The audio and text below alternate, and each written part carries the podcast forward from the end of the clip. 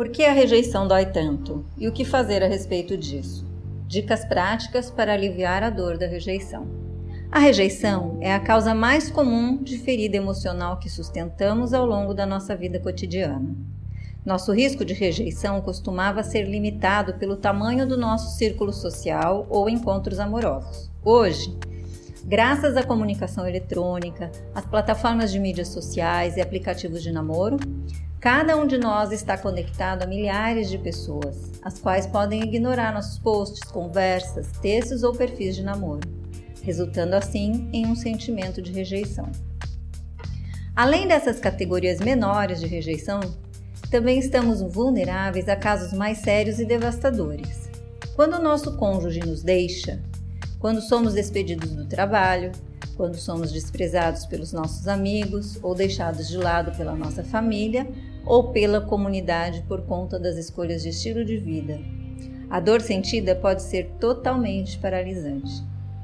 Mesmo a rejeição vivenciada, sendo grande ou pequena, uma coisa permanece constante: ela sempre dói, geralmente mais do que esperávamos. A questão é: por quê? Por que nos preocupamos tanto quando um amigo nosso deixa de curtir uma foto das férias da família no Face? Por que isso acaba com o nosso humor? Porque algo aparentemente tão insignificante nos deixa com raiva do nosso amigo, mal-humorados, fazendo com que a gente não se sinta bem. O maior dano que a rejeição causa é geralmente auto-infligido. Justamente quando nossa autoestima está ferida, nós a machucamos ainda mais. A resposta é: nossos cérebros foram programados para responder assim. Quando os cientistas puseram algumas pessoas em aparelhos de ressonância magnética e quando foi solicitado a elas lembrarem de alguma rejeição recente, eles descobriram algo impressionante. A mesma área da dor física é ativada quando vivenciamos uma rejeição. Por isso, algumas pequenas rejeições doem mais do que achamos que deveriam, pois elas provocam dores físicas apesar de serem emocionais. Mas por que o nosso cérebro foi programado desta forma? Os psicólogos evolucionistas acreditam que tudo começou quando éramos caçadores que viviam em tribos. Tendo em vista que não podíamos viver sozinhos, ser deixado de lado pela nossa tribo era basicamente uma sentença de morte. Como resultado, desenvolvemos um mecanismo de aviso prévio que nos alerta quando corremos o risco de sermos eliminados pelos nossos colegas. E isso era a rejeição. As pessoas que vivenciavam a rejeição de forma mais dolorosa eram mais propensas a mudar seu comportamento, permanecer na tribo e passar esses genes adiante. É claro que a dor emocional é apenas uma das formas nas quais a rejeição impacta no nosso bem-estar.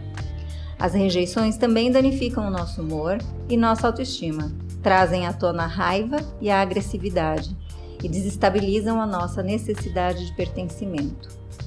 Infelizmente, o maior dano que a rejeição causa é geralmente auto-infligido. De fato, a nossa resposta natural ao sermos dispensados por um parceiro ou escolhidos por último para montar um time não é apenas de lamber as feridas, mas de nos tornarmos extremamente autocríticos. Nos xingamos, lamentamos nossos erros e sentimos desgosto de nós mesmos. Em outras palavras, justamente quando nossa autoestima está ferida, nós a machucamos mais ainda. Isso não é sadio emocionalmente falando, sendo uma atitude autodestrutiva em termos psicológicos, mesmo cada um de nós tendo feito isso em algum momento. A boa notícia é que há formas mais saudáveis e melhores de responder à rejeição, de diminuir as respostas não saudáveis aliviar nossa dor emocional e reconstruir nossa autoestima. Aqui estão algumas delas. Ter tolerância zero com a autocrítica. Por mais que seja tentador listar todos os seus fracassos após uma rejeição, e por mais natural que seja se martirizar pelo que fez de errado, não faça isso. Reveja por todos os meios possíveis o que aconteceu e considere fazer diferente no futuro mas não há nenhuma boa razão para ser punitivo e autocrítico. Está tudo bem em pensar em algo como: eu deveria evitar de falar sobre minha ex no meu primeiro encontro. Pensar coisas como eu sou um perdedor não é. Outro erro comum que cometemos é assumir que uma rejeição é pessoal, quando não é. A maioria das rejeições, sejam elas românticas, profissionais e até mesmo sociais, são devidas à adaptação e à circunstância. Passar por uma busca exaustiva das suas próprias deficiências em um esforço para compreender o motivo pelo qual tal coisa não funcionou não é apenas desnecessário, mas ilusório. Reviva a sua autoestima. Quando a sua autoestima é atingida, é importante lembrar-se do que você tem a oferecer, ao contrário de listar suas falhas. A melhor forma de impulsionar sua autoestima após uma rejeição é afirmando aspectos próprios que você sabe que são valiosos. Liste cinco qualidades que você possui e que são importantes e significativas, coisas que tornam um bom pretendente ser um companheiro e estar emocionalmente disponível. Um bom amigo, ser leal ou ser um bom ouvinte. Ou um bom empregado, ser responsável ou ser ético.